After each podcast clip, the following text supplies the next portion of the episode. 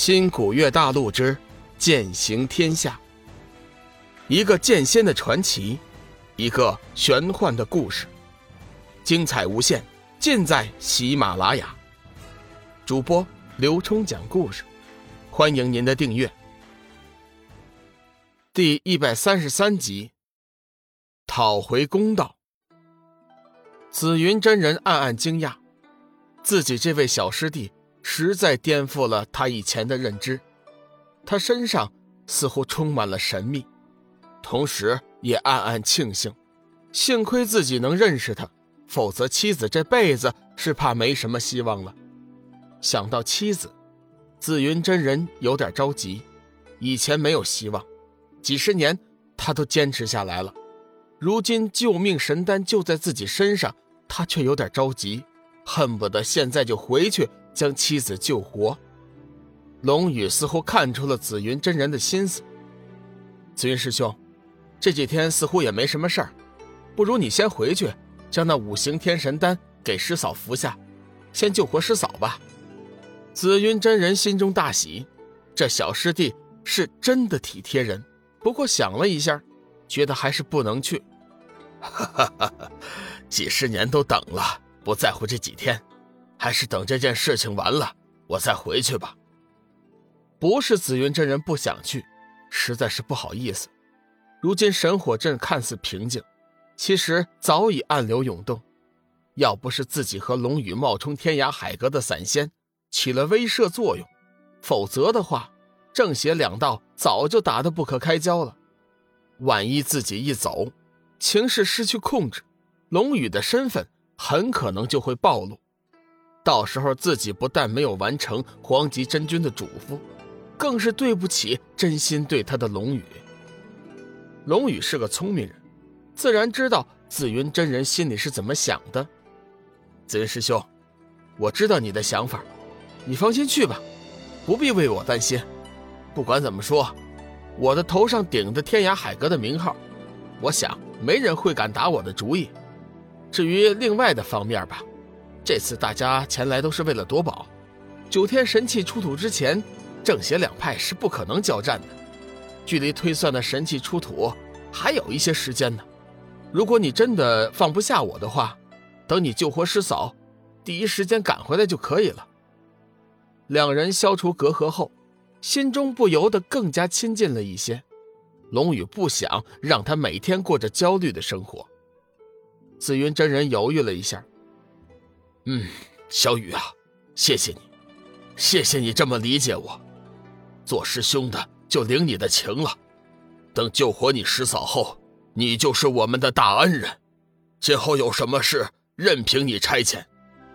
紫云真人说来也是修真界的前辈，一辈子除了佩服有数的几个人之外，从来没有服气过谁。但是眼前还不到二十岁的龙宇，却让他生出了敬佩之心。师兄，你又见外了。事不宜迟，你现在就动身吧。紫云真人重重的点了点头。好，那我就去了。我不在的时候，你千万要小心，记得要忍。我会第一时间赶来的。话毕，紫云真人顿时化作一道流光，冲上天际消失了。志远是在紫云真人走后的第二天苏醒的。经过两天的入定，他已经成功的激活了自己的修为。醒来后，他第一件做的事情就是找散仙问清老大的事情。前辈，多谢你的成全，我的修为已经尽数恢复。现在可否请教前辈，告知老大的事情？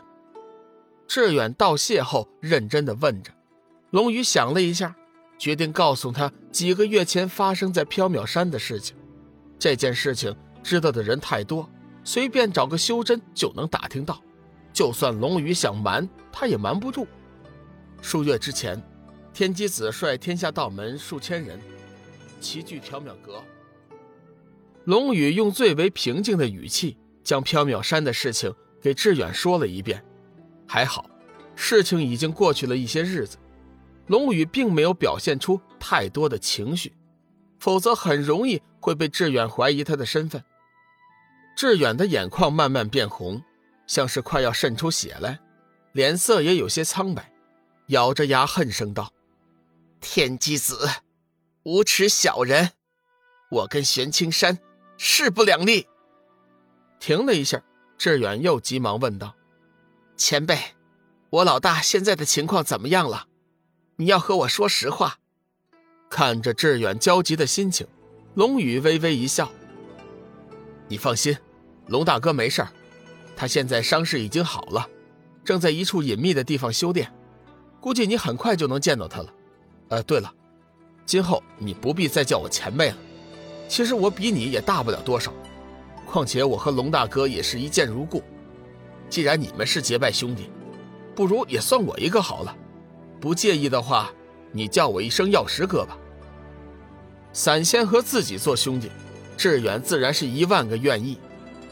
啊，药石大哥，大恩不言谢，你是我的救命恩人，再生父母，这份恩情我定当报答。本来我是想和你痛饮三天三夜的，不过我现在还有点事情，暂时不能陪你了。等事情完结之后，我再来陪你。听完龙宇的叙述，他终于明白了。整个事情的经过，也明白了小玉那天为什么会撒谎。上天真的是不公道，两个相爱的人在一起，为什么非要遭受这么多的折磨？他要去玄清门帮老大讨回公道，他要去质问师傅为什么眼看着天机子胡作非为而袖手旁观？难道修真真的修没了人性？太多的疑问。出现在志远的心中，饶是他心智坚定，现在也有点吃不消了。龙宇哪能不知道他的心思，急忙将他拦住：“你先站住！你想做什么？”“我要为老大讨回公道。”“公道？我问你何为公道？这世间早已没了公道，有的只是弱肉强食。你以为就凭你现在的力量能做什么？”别说是天机子，随便换上全星门的六大首座，你一个都打不过。你打不过人家，人家会跟你讲道理吗？我不管这些，我只想为我老大讨回公道。你为你老大讨回公道，我自然不反对。但是你必须得清楚啊，你现在有没有这个实力啊？龙大哥心中一直挂念着你，千方百计的托我要照顾好你，帮你疗伤。现在伤刚刚好，你就要去送死，你让我如何和龙大哥交代呀？哎，那你说我现在应该怎么办？假装不知道，还是眼看着那些卑鄙小人继续横行？龙宇看了志远一眼，认真的说道：“你现在只有一件事情可以做，那就是拼命提升修为。只有你足够强大了，你才能帮到龙大哥。”你才能维护所谓的正义。这是你龙大哥曾经答应教你的七星伏魔手，他让我代为交给你，希望你好心参悟。七星伏魔手虽是上古天神遗留，但是最适合佛门修炼。以致远的悟性和佛法，七星伏魔手在他手里一定会大放光彩，甚至强过龙宇施展。志远接过龙宇事先默写的心诀。思绪不由得又回到了他和龙宇、小玉刚认识的那会儿。本集已播讲完毕，感谢您的收听。长篇都市小说《农夫先田》已经上架，欢迎订阅。